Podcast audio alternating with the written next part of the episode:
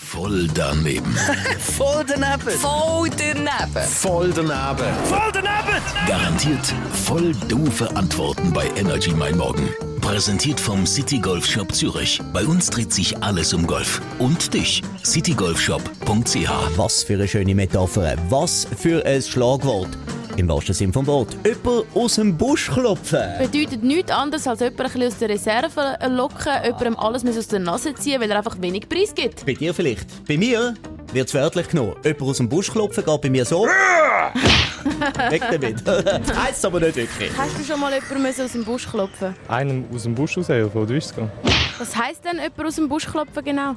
So, nach der Redewendung äh, denke ich mal, eben, ich helfe jemandem damit, aus seinen Problemen rauszukommen. Was bedeutet denn das, jemanden aus dem Busch klopfen? Was habe ich überhaupt gefragt?